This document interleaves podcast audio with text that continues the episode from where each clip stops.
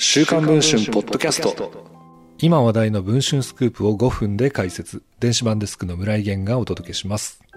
今回はですね、週刊文春ポッドキャスト、またしてもゲスト会ということでお届けしていきたいなと思っております。普段はですね、会社の人間しかまあ出てないんですけど、今回は特別にコラボ企画ということでですね、なんと朝日新聞ポッドキャストの神田大輔さんにゲストに出ていただきます。神田さんよろしくお願いします。よろしくお願いします。いや、今回、これぜひ朝日新聞ポッドキャストの方もね、お聞きいただきたいんですけれども、はい、ちょっとコラボをさせていただくということで、お互いのポッドキャストにそれぞれゲストに出ていろいろ話をしてみたいなということで、本当にこの度ありがとうございます。いやいや、こちらこそありがとうございます。まあもうこの週刊文春ポッドキャストなんてですね、後発中の後発番組ですから、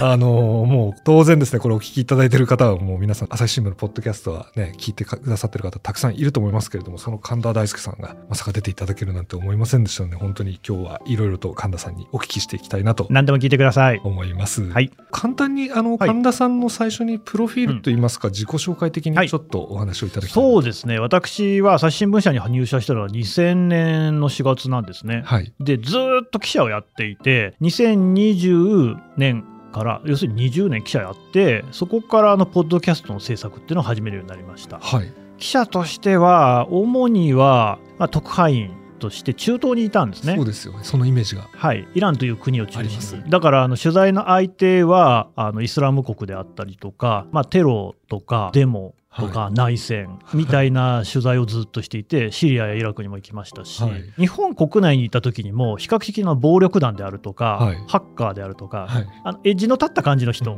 が取材対象でしたね。なるほど、はい、そこからこう音声にっていうのはね結構神田さん的にもびっくりな。いや本当にね。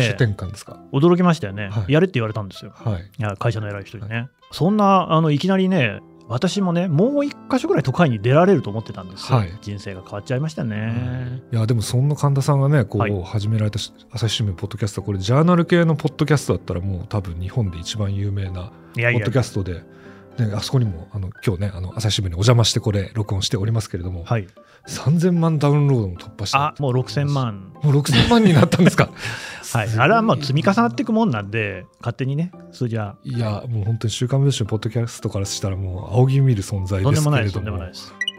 今回ですね朝日新聞さんとコラボレーションをさせていただくということで、はい、そもそもなんですけどこの朝日新聞と週刊文春を代表する文春って、ね、これ昔は僕なんかの時代でもギリギリそうだったかもしれないんですけど、はい、犬猿の中じゃなかったかっていう。あまあその世間様からそう言われることもね、ね、ありましたねですよね。これはどれくらいまで皆さんイメージあるかっていうのは分かりませんけど。神田さんから見た文春って、はい、まあ2000年に記者になられてからですけど、はい、昔と今とって印象ってどう変わりました？あのまあそもそも私1975年の生まれ昭和50年生まれなんですけれども、はい、母子家庭だったんですよ。で日中ね小学生の時におじいちゃんの家にいたんですね、実家。でねじいちゃんがめちゃめちゃ雑誌好きな人だったんですあそうなんですか。私小学4年生にして週刊誌を4冊毎週読んでましてすごいそれが「週刊朝日」「サンデー毎日」「週刊新潮」「週刊文春」だったんですよ。そうなんですね。でもうこれもし違ったら本当に申し訳ないんですけど私の記憶に鮮明に残っている文春さんの記事があって他の雑誌と取り違ったらごめんなさいね。大韓航空機爆破事件っていうのがあったんですよ。はい北朝鮮のスパイが日本のパスポートで乗って韓国の、ね、航空機を爆破した大変凄惨な事件なんですけどあの女性のスパイがいてね。キム・ヒョンヒさんですね。キム・ヒョンヒの下着は花柄だったって書いてあって。そんな記事が。そうなんですよ。あの少年はですね、はい、こう心をときめかせて本ねその雑誌を読んだっていう記憶が、はい、当時からやっぱり文春さんってちょっとね、もうなんか一つ抜けてる感じがあって、それもでも別に小学生なんで、あんまりエロいっていうことよりは、なんかそのギャップ、うん、当時のその韓国、北朝鮮関係ってすごく血生臭い、暗い感じだったんですけれども、そこをこの週刊誌のジャーナリズムならではの視点で鮮やかに切り取ったなと思って、はい、なんかね、ずっと読んでいて、私だから新聞社勤めといてなんですけど、はい、新聞って全然読んでなくて。あ、そうなんですか。はい。だから大学生の時にも、私のもう座右の書っていうのは、私3つ雑誌取ってて、はい、週刊文春と噂の真相と週刊金曜日読んでたんですよ。あそうなんです、左翼なんで。っていうね、ぐらい雑誌ジャーナリズムが大好き。ですね。そうですか、はい。キム・ヒョンヒさんはね確かその後文藝春秋で本も出されてますよね、うんうんうん。あの女としてっていうタイトル。もうね、大変な事件でね、でも当時の雑誌ジャーナリズムっていうのが本当にすごくて、はい。あと日航機のね、墜落事故の時なんかにも結構現場の生々しい写真とか、まあもちろんね、それはいろいろな伝え方があると思いますけれども、雑誌にしかできないこと、テレビや新聞にできないことっていうのをすごい追求してるってとこが好きでね、僕、あんまり新聞がね、当時好きじゃなかったのは、やっぱどこか教科書的というか、はい先生的というかね、優等生的な感じが受けるんですけれども、雑誌ってもうとんでもない記事も載ってるじゃないですか、はい淑女の雑誌からみたいなのもあるじゃなありいですか。ますねああいうのが載ってるこのわい雑さみたいなのが、うん僕はなんか育ちとして性にあったんでしょうね。なるほど、はい。いやすごいそう言っていただけるとなんかありがたいですいえいえいえいえむ。しろいや僕なんかすごい未だに覚えてるんですけどはい。僕が入社した頃ってやっぱり新聞記者の方にうん。その情報交換してほしいですっていうことを言ってありますよ、ね。やっぱりちょっと嫌嫌そうな顔をされる方もまだいた時代だった。まあまあ、それはね、はい俗人的な話ですからね。そう、独自的な話かもしれないんですけど、うんだから週刊誌記者って、やっぱりその新聞記者はかなりこう上の存在として見てる部分があって、まあでもちょくちょく交流はありますよね。ちょくちょくある村井さんとは今初めてですけど、はいはい。僕はすごい、だから偉い人っていうか、いやいや、偉そうなです。よりなんか本当に偉そうですよね。私が入った時の先輩の本当に偉そうでしたからね鼻持ちならないですね。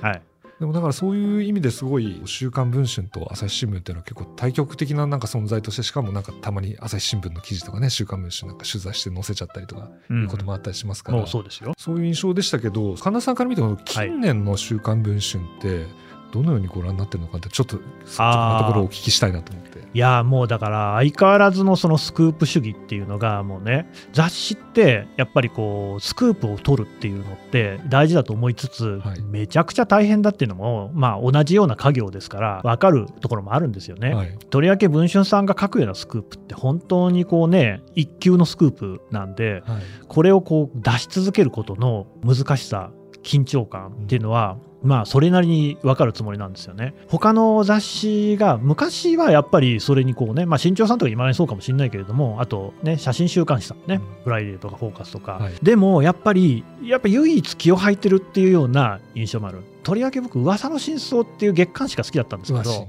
そう。やっぱ上心的なジャーナリズムっていうのがあって、はい。うん。でそのすごくわい雑なこともいっぱい載ってる扉絵からひどいですからね、はい。だけどまあああいうジャーナリズムって僕すごく必要だと思ってるんですよ、うん。昔ねそう思い出しましたけど入社何年かした時に、はい。そのこれから新聞社を受けたいっていう人にちょっとなんか講演をするみたいなのがあったんですよ、うん。学生さんが何百人かいらっしゃって、はい。偉そうに壇上で喋ったんですけどなんか質問に答える形だったんですはい。で司会者の人がワイドショーをどう思いますかって聞いてきたんですよ多分ワイドショーと新聞は違うんだって言わせたかったと思うんですけど、はい。僕はもうワイドショーは素晴らしいって話をしたんですよね、はい。なぜか我々の仕事って伝えるっていうことじゃないですか、はい。別に書くじゃないんでまあ書くことも大事ですよ。書くことにはプライドもありますけれども伝えるっていうことで言うと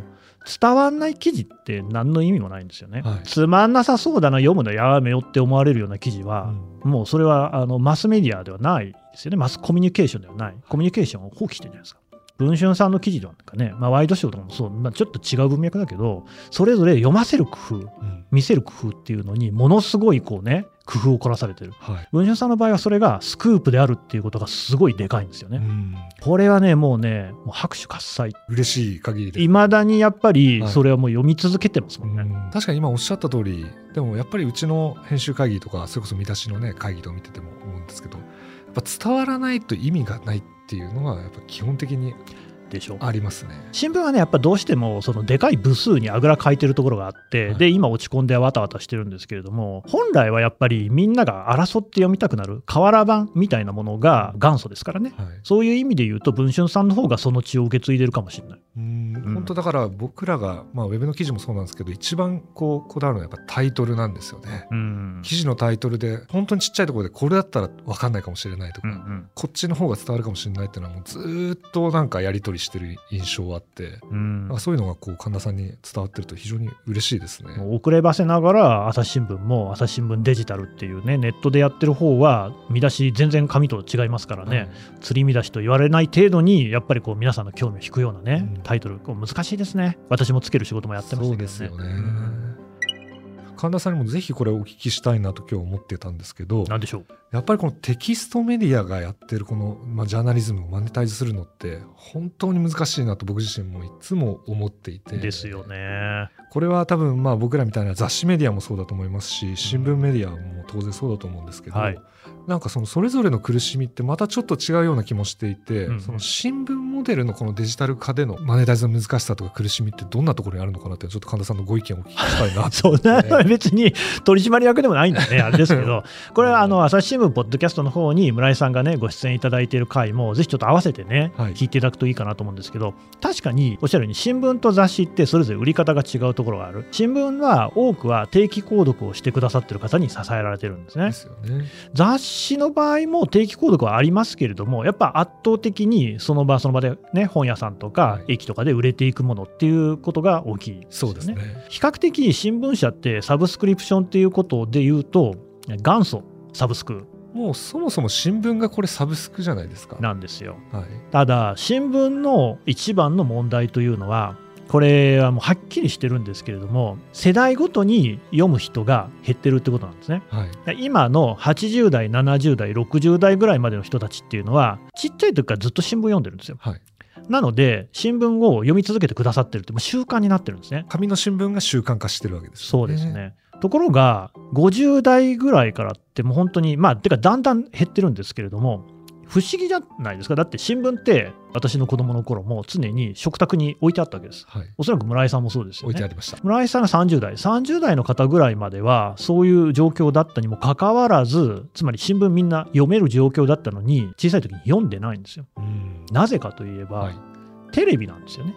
そうですねテレビのニュースって今めちゃくちゃ多いですけれどもワイドショーもねニュース番組みたいになってますけれども1970年代とかってすっげえ少なかったんですよ。あそうなんですか70年でいうと、当時、私、テレビ欄をね、確認したんですけれども、はい、30分のニュース番組って2つしかなくて、NHK の7時と TBS の6時半。これだけ。そうなんですか。あとは全部5分ぐらいのフラッシュニュースなんですね。で、後から後から、例えば、有名なのはニュースステーションとか、ね、あとは、ズームイン朝っていう番組ね。これは日テレでやってた番組ですけれども、はい、朝のワイドニュース番組って、実は NHK よりも日テレが先なんですよ。あ、そうなんですか。ズームイン朝が始まって1年後ぐらいに NHK が初めて74分のニュースワイド番組っていうのを朝やり始めた。今はみんなやってますよね。つまり、だんだんニュースが増えてきてるんですよ、うん、ニュースステーションが革命的だったのは、CM がニュースなのにバンバン入ったんですよね。はいっていうようなこう歴史があってつまりニュースを摂取するならテレビでいいやって人がどんどん増えてきたと。はいだから総務省のデータとかでも出るんですけど、今70代の人なんて一番テレビ見てるんですよね。1日あたりのね、平均でね、えー、録画も含めて5時間半とか見てるんですね。もうずっとつけてるずっとつけてる感じなんですね。10代は、はい、えー、70分台とかですね。だから1時間ちょっと。それはもう天気予報とかなんだかひっくるめてですからね。はい、っていうことになると、今の若い人はじゃあ何見てるのか。まあ、YouTube ですよ。YouTube YouTube や TikTok とかそういうものですよね、はい、映像のメディアなんだけれどもネットで見られるやつを見ていると、はい、だからね我々こうやってね新聞ということでこうやってきてるのは明らかにこう曲がり角に来てるというか、まあ、そもそもずっとこう年々衰退してきたものなんで今更ね止めるのは難しい、はい、だったらいろんなチャンネルでこうね新聞のまあそうですよ。だってさっきも言ったけど伝えるって仕事だから、伝わればいいわけですから、そのうちの一つがポッドキャストってことですよね。はい、だけど雑誌のジャーナリズムっていうことで言うと、はい、あこれ村井さん教えてくださいよ。村井さんが思う雑誌ジャーナリズムの特徴って何ですか？やっぱ雑誌は新聞と違って、まあ、特に週刊誌だったらもう1週間に1冊出るものだったと思うんですね、うん、だから当然デイリーではなくてウィークリーなので、はい、その1冊のために1週間こうみんな動くみたいな動きでやってるのでそもそもこう新聞記者の人と使う脳みそが違うっていうか、ね、まあ、1冊に有効なんですよね、うんうんうん、なんで、まあ、それの1冊のためにある種その7日間のうちの6日間は取材をして書くっていうことをやってきてるっていうことが、うん、まあだからこう記事の本数がねそもそも新聞より圧倒的少ないじゃないですか。まあそりゃそうですよ、ね、だから選択と集中をした上で一冊ガンって出すモデルでやってきて、うん、それが売れればよかったし売れなかったらダメだよねだったのが結構デジタル時代になって圧倒的にコンテンツ量少ないじゃんっていうことに僕ら気がついてしまったという そうなるんですか。つまりあその新聞社のニュースサイトを見ると、はい、当然ですけど当たり前のように1日何本も何本も記事が出るじゃないですか。逆に制限してるぐらいですね、ねはい、多すぎる。ちっちゃいことも入れすぎたらもうたくさんありすぎるけどうちらはそれはこう出すのにやっぱ頭数揃えるのが最初は大変だったですいやでも、今思うのは、情報が多すぎるんですよね。だから新聞記事なんて、まあ、そもそもね、新聞ってあんなページ数あって全部記事読んでる人いないじゃないですか。はい、僕だって読んでないですよ。だけど、少ない情報量でこれだけ知っておけばいいみたいなところのニーズはすごい高いと思うんですよね。はいはい、だからむしろ本数少ない方がいいんじゃないですか。なんかそれが結構この数年考え方が雑誌側も変わってきて、はい、やっぱりニュースサイトだから本数を作らなきゃいけないよっていっぱい作る傾向に行ったんですよ。そうなんですか。やっぱり記事多いよなと。その世の中全体で見たらもう飽和してるから、多すぎ多すぎ。だから薄いこたつ記事みたいなやつってやっぱ出してもあんま意味ないよねという形になって、うん、だったら大きいスクープ一発ガンって出す方が意味あるんじゃないっていうふうに戻ってきたっていう、ね、あそうなんですか。あじゃあもうね文春さんの天下ですよだからそっちを目指してちょっと頑張ってるんですけど、ね、ただそれにしても、はい、特に僕は「週刊文春」の電子版のサブスクですけど、うん、この雑誌のタイミングでしか記事が出ないっていうのはさすがにインターネット時代も忘れられちゃうんで、まあね、毎日何かしらデイリーで出していく体制作りっていうのはやっぱ雑誌記者と雑誌編集者の脳みそにはないので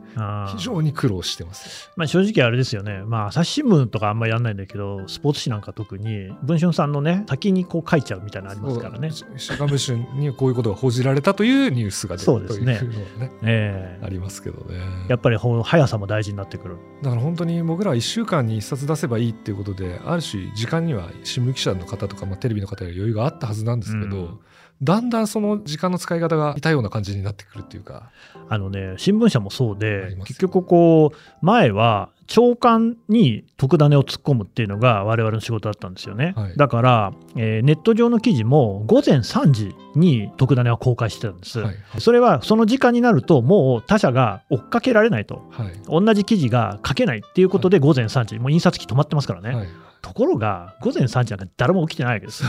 せっかくのね苦労して取ったスクープを誰も読んでない時間帯に出すなんて何の意味もないじゃないですか。はい、だからもう最近は夕方とかに出しちゃうこともありますし、前日の夕方にそうですね、もうタイムスタンプ、だからどこの会社よりも早く書いてるねっていうのが分かればいいわけですから、はいはい、しかも読者の方にあんまり関係ない話で、社内内部的なも評価、あるいは業界内部的な評価だから、はい、そんなんどうでもいいじゃんと、うん、むしろ知った段階で書けばいいよねっていうふうにはだいぶ変わりましたね。あそうなんですね、うん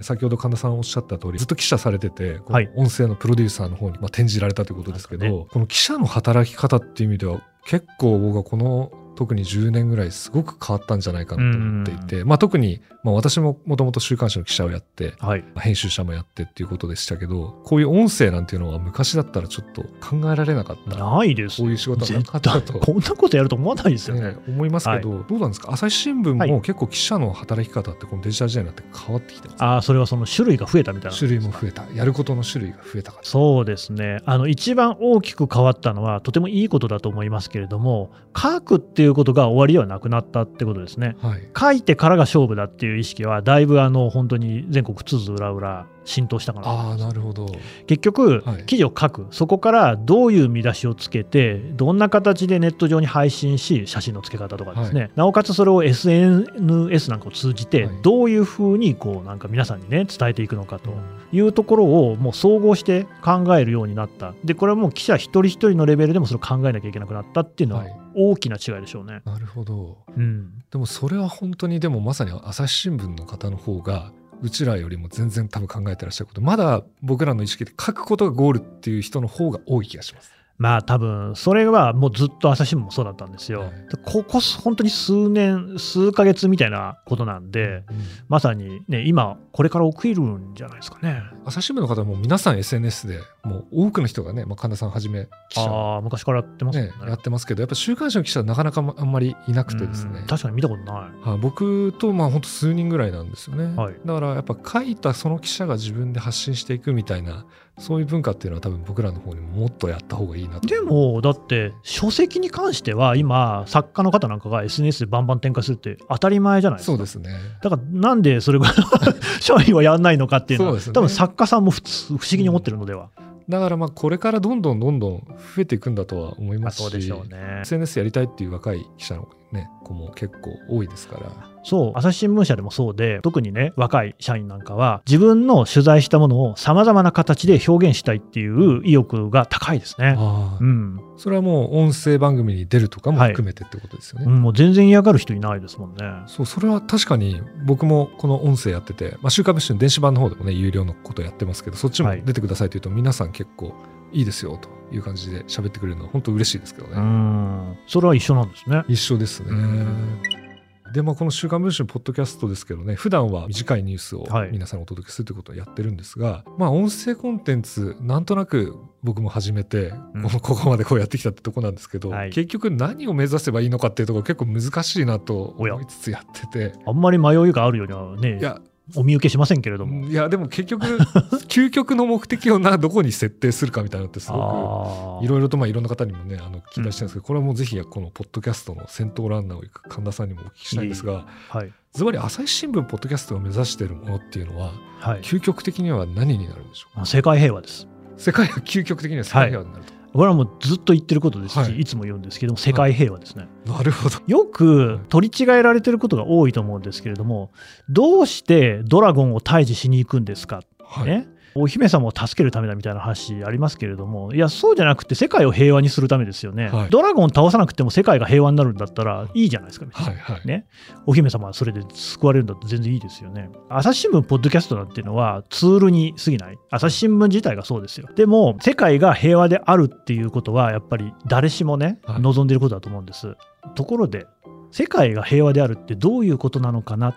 村井さんどうですか？結構いきなり難しい質問が飛んできまあしたね。哲学的な、いや、そんなあの、定義もうシンプルに考えてもらったらいいですけど、いやでも僕結構難しいのは、うん、今世界が平和っていがみ合いが極力少ない状態だと僕は思ってるんですけど、はい。今のネットの状況って真逆かなと。めちゃくちゃいがみ合ってますよね、はい。とりわけ X。ですよね、はい。だからもしかしてそれを反対の方向に持っていくツールみたいなこう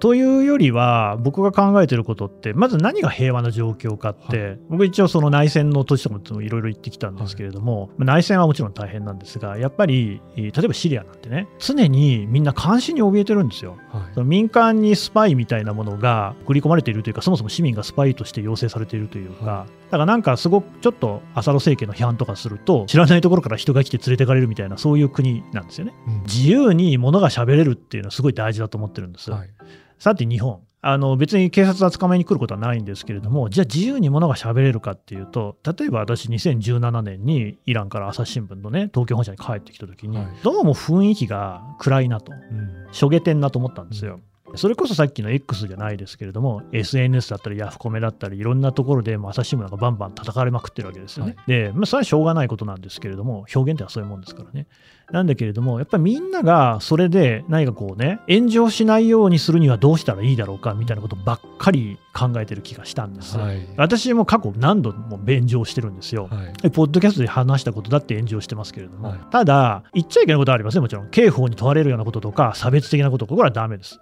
うんだけど、そうじゃないことであったら、やっぱり自由闊達に喋れる世の中がいいじゃないかと。はい新聞記者なんて本当はその先頭にいなきゃいけないのに、炎上を恐れて丸い表現にしたり、これは書かない、この人には取材に行かないみたいなことがないか。うんそれは僕はすごい嫌なんですよね。はいなので、朝日新聞、ポッドキャストっていう媒体の中で、なるべく自由に、本当はいろいろ考えてるんですよ。だけど、はい自由に聞こえるように喋ることによって、はい社内もそうだけど、社内なんかまあよりもやっぱり皆さんね、日本社会の皆さん、まあ、ひいては世界の皆さんにっていうと偉そうだけど、自由に喋っていいんだよと。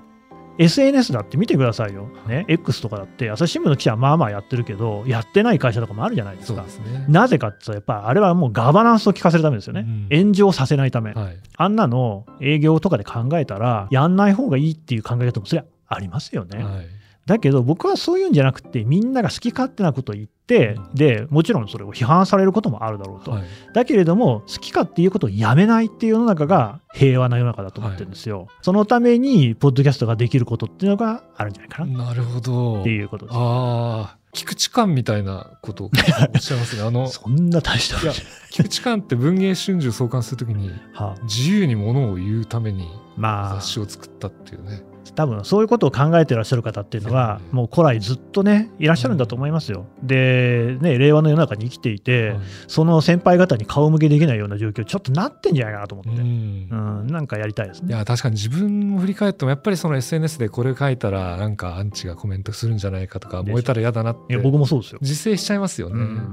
だけど確かに、ポッドキャストだと、ちょっとその壁がないというか、うん、自由に喋ってもそんなに炎上しないというか。ポッドキャストで炎上したことがあるってさっき言いましたけど、はい、それ実はテキスト化した時なんですよ。書き起こしをしたときに、はい、だから今、一切書き起こししないんですけど、はいはい、ポッドキャストを取り上げて炎上するってことはまだない、うん、まあ、今後どうなるか分かんないですけどね、はい、まだそんなに、ね、皆さんに知られてないってところもあるんで、ただやっぱ、明らかに違いますね。テキストの空間とちょっと違いますよね。まあ、いろんな原因、理由があると思うんですけど、私の推測だと一つは、切り取りにくい。あなるほどだって、コピペすればすぐにね、ツイッターとかでテキストは切り取れますけど、はい、音声切り取るめんどくさいでしょ。そうですね、前後の文脈もあるし。いや、あのカットして載せることはできると思うんだけど、それ自体がやっぱめんどくさいじゃないですか。はいはい YouTube とかだいぶ切り取りとかもね、うん、増えてますけど、ポッドキャストまだそこまで目つけられてないし、おっしゃる通り、文脈が伝わりやすい。あとこの熱量とかが伝わりやすい、はい、だから同じこと喋っててもああここはなんかいい意味で言ってるんだなみたいなのが比較的伝わりやすいですよね。確かに確かに。そうですね、うん、本当週刊文春もそうなんですけど SNS やってる記者は本当に今めちゃくちゃ少ないんですけど、はい、ただ、ポッドキャストとか、あと有料の音声番組出てくる記者はほとんど編集部の大半の人がもう出てくれてるんですが、うん、やっぱり音声で喋っても、あ、そんなにアンチ来ないなっていう、なんとなくみんな体感的に気がついてる感じはあって、うん、はい。だからそういう意味ですごい音声って我々発信するメディア側の人間のある種のこう安全地帯というか、みたいになってくるといいなみたいなのはありますね。で、安全地帯っていうのもそうなんですけれども、すごく思うのは、我々ね、ジャーナリストだのね、記者の編集者だの言っておきながら、やっぱり俯瞰で事実の把握ができてなかったっていうのは思いますね。朝日新聞、ポッドキャストね、はい、こうフォームっていうのがあって、ご意見をこうね、えー、寄せてくださいって言って言ってるんです。はい、毎日ね、すげえ来るんですよ、はい、で。しかも長文で熱量の高いものが来る。で、あとはイベントも開くんですね、はい、そうすると本当にあの皆さんね、こう結構熱のこもった方が来てくださるんですよ。朝日新聞の記者もそうなんだけれども、批判をする人ばっかり見てるってとこがある。ネガティブなことって心を刺しやすいじゃないですか。はい、だから、いや、コメントにももちろん批判も来ますけれども、でも、圧倒的に9割はもうそういうんじゃなくて、良かったってこととか、うん、あるいはこの番組のこういうところでこういうふうに思ったっていう純粋な感想みたいなね、はい、が来るんですよね。どうもね、我々ね、ネガティブな方に目がいっちゃう、うん、エゴサとかしててもね、はい、なんだけれども、よくよく世の中を見渡したら、この日本だけでも1億2000万人人がいるわけでしょ、ネガティブなコメント書いてるやつが3人いたとして、ですね、はい、もうちりあくたじゃないですか。そうですね、でもそこに注目しちゃうって、本当はやっぱりジャーナリズムとしてはおかしい、うん、全体の募集団の数っていうのを把握した上で、まあ、大したもんじゃないなっていうふうに認識しないと、正確な報道じゃないんですよね。そうですね。みんなできないんだ、それが意外と。やっぱりそっちの方が気になっちゃってそっちが大半のように錯覚しちゃうっていう感じはあるんですかね。そう多分もう文春さんの報道とかを毎週心待ちにしてる人っていっぱいいて、うん、ただ接点が作りにくいんですよね。そうですね可視化しにくい、はい、それをポッドキャストを通じて可視化しようと思ってます。なるほど、すごく今いいヒントをいただいてしまったような気がします。やりましょうよ、一緒に合同のイベントとか面白そうです。ぜひぜひ。はい、いや、だから今日こういうふうにコラボさせていただくのも本当に嬉しいなと思って、ね、あ本当ですか。ありがとうございます。こちらからねお願いをしましたからね。いえいえ。引き受けていただいて本当に喜んでという感じですがちょっとポッドキャストの未来が見えたような気がしますけれども。いえいえ。最後にぜひ、ね、はい、神田さんにね、お聞きしたいなと思うんですけど、このやっぱデジタル時代にも突入しても、紙の時代に後戻りはできないというのはもう間違いないと思うんですけど、うん、そうこの先、まあ、これ新聞も雑誌もそうだと思うんですけど、テキストニュースのメディア媒体っていうのは、果たしてどうなってしまうのかとうんそうです、未来予測的になっちゃうかもしれないんですけど、神田さんはこのあたりこうどのようにご覧になってますか？我々活字メディアじゃないですか。で活字っていうのは今やっぱり本当に苦境に立ってると思うんですよ。はい、現状メディアのど真ん中にいるのはやっぱあの動画、はい、YouTube であり TikTok これを見てる人が TikTok もあなた。この間こうなんかの調査見たら、はい、一番中間の年齢が36歳だっていうんですよね。見てる若い人が見てると思ってたでしょ、村井さんぐらいの人が一番見てるっていう、あ一番見てるというか、その見てる人の真ん中が、だから60代とかも見てるし、10代も見てるけど、真ん中が36歳なんですよ。で、YouTube なんかも私も数字見ると、10代から60代までまんべんなくみんな見てるんですよね。はい、もう今、メディアの真ん中にいるのは、スマホで見られる映像、これは間違いないですね。で、ね、これ、不思議だなと思うのは、だったらどうしてテレビは視聴率が下がるのかなってことなんですよ。はい、まあ、下がってるんですけど、ね、同じ映像じゃないですか。はい、なぜみんなテレビを見るのをやめて YouTube や TikTok に移ってるのか。何が違うのか、まあ、これはもちろん専門的な分析じゃなくて私の単なる当て推量ですけれども、はい、やっぱりね YouTube を見てるというよりは YouTuber を見てると思うんですよ。人間を見てる。はい。でもテレビにもねタレントさん俳優さん、ね、芸人さん人間が出てるじゃないですか。でもねプロなんですよね、はい、でプロってどういうことかっていうとやっぱりディレクターやプロデューサーの指示をきちんとこなす人だと思うんですよ、はい、それって大事なことですよ。我々だって記者として働くときにこれを取材してこいって言われてはいって言ってちゃんと中身のある取材ができるっていうのがプロじゃないですか、はい、だけど人に使われてるんですよね、うん、それがみんなちょっとなんか見えすいちゃって嫌なんじゃないかな。なぜなら見ている人たちも全員そういう仕事をしているから、大体の人って会社組織に所属していて、まあ、フリーランスの人だとしても、なんか契約をしている人の言うことを聞くっていうのが仕事じゃないですか。はい、YouTube とか TikTok の世界にいる人たちって、自分の考えで自分の体を動かし、何か表現をしている人がほとんどなんですよね。それがやっぱりなんか受けてるんだろうなと。なるほどじゃあ、ジャーナリズムにそれを当てはめるとどうなるのか。でこれはすごく難しいんですけれども、やっぱりその一つの回答は、朝日新聞でやってるポッドキャストみたいに、いろいろな、こうもちろんね、ことを考えなきゃいけない中では、自由に、自分の意思で、だから台本とか何もないんですよ。はい、自分が喋りたいことを喋るっていうことをやっていく。うんある種、その記者や編集者が自分がインフルエンサーになっていって、もはや朝日新聞という媒体で買ってくれる人がいないですから、その、まあ、神田大輔なら神田大輔、村井源なら村井源という人を中心に、村井源のファンみたいな人を集めて、それをつなげていくっていうのがメディアのあり方になると思うんですよ。なるほど。そうすると、やっぱり、ポッドキャストであったり、できればね、YouTube みたいなものもやっていかなきゃいけないと思いますし、はいそういうこうメディアのあり方になってくる。活字はそこには入ってこないじゃないですか。入ってこないですよね。だけどね、こんなのはね、時代は分かんないどうなるのか。ミクシーだってみんなやってたのに廃れたでしょ。はい、あの映像のメディアも、いや、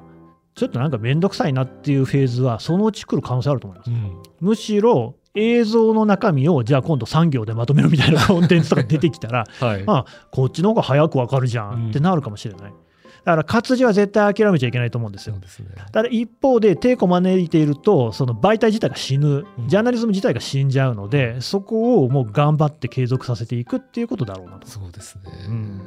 思います。いや非常にこう勇気をもらえた気もしますが。すみません。偉そうなことばっかり、ね、いえとんでもないです、はい、やっぱりこの動画の時代においてのねちょっと僕らやれることでももうちょっとあの頑張って考えなきゃなという、それはもう我々もそうなんですよ、ね、こともありますし本当にいろいろと参考にさせていただいて、こう引き続き最新聞ポッドキャストのちょっと後ろを追いかけて いやいやいやそんなことないですよ思っておりますあのお互いぜひ頑張ってねあの全体を盛り上げていけるといいですよねそうですねはいぜひまたあの機会ありましたらコラボレーションさせていただければと思っております。はい、ということで本日の週刊文春ポッドキャストはゲスト会ということで、えー、朝日新聞ポッドキャストの神田大輔さんをゲストにお招きしました。神田さん今日はどうもありがとうございました。ありがとうございました。